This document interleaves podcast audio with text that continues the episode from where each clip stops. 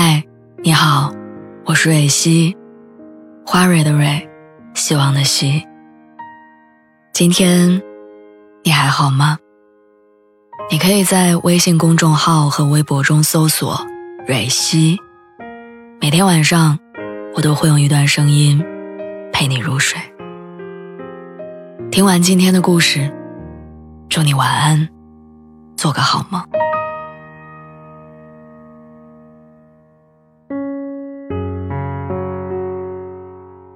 你是怎样度过一个人的时间的？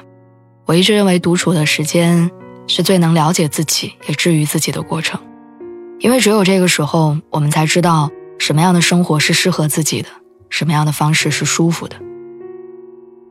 最近，李佳琦在采访里分享过一个故事，几乎每天都在直播的他，疫情期间曾经停播了很久，等到再开播的时候，有一位粉丝评论说：“终于。”我的人间烟火气回来，我特别能理解他的感受。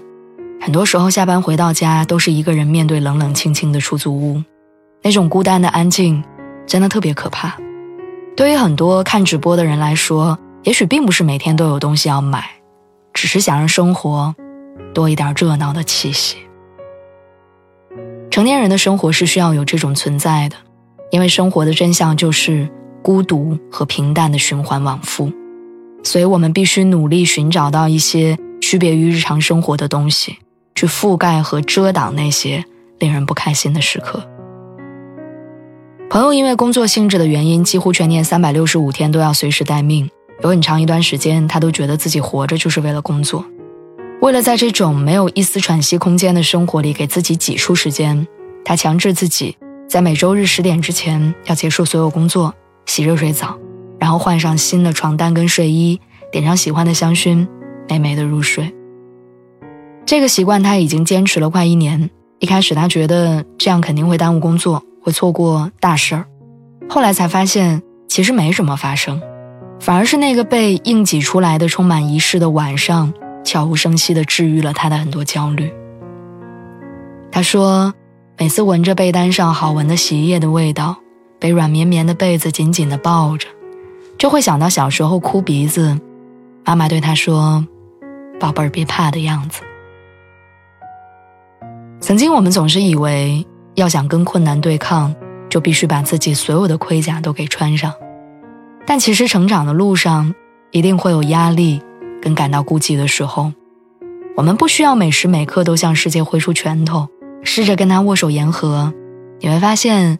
原来生活只是一个爱闹脾气的小孩子，他其实很好哄，也很有趣。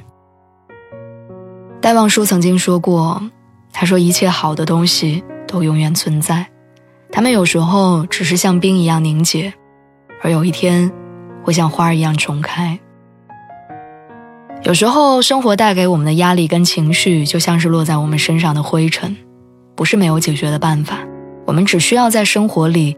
添加一些特别的事情，就能将它掸落，就能让明天变得更有意思。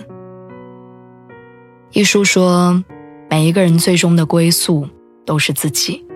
在繁忙的生活里，你应该给自己找到放松的方式，不管形式，不论时间的长短，只要它能让你过得舒服，让你有所期盼，让你感到开心的存在就好。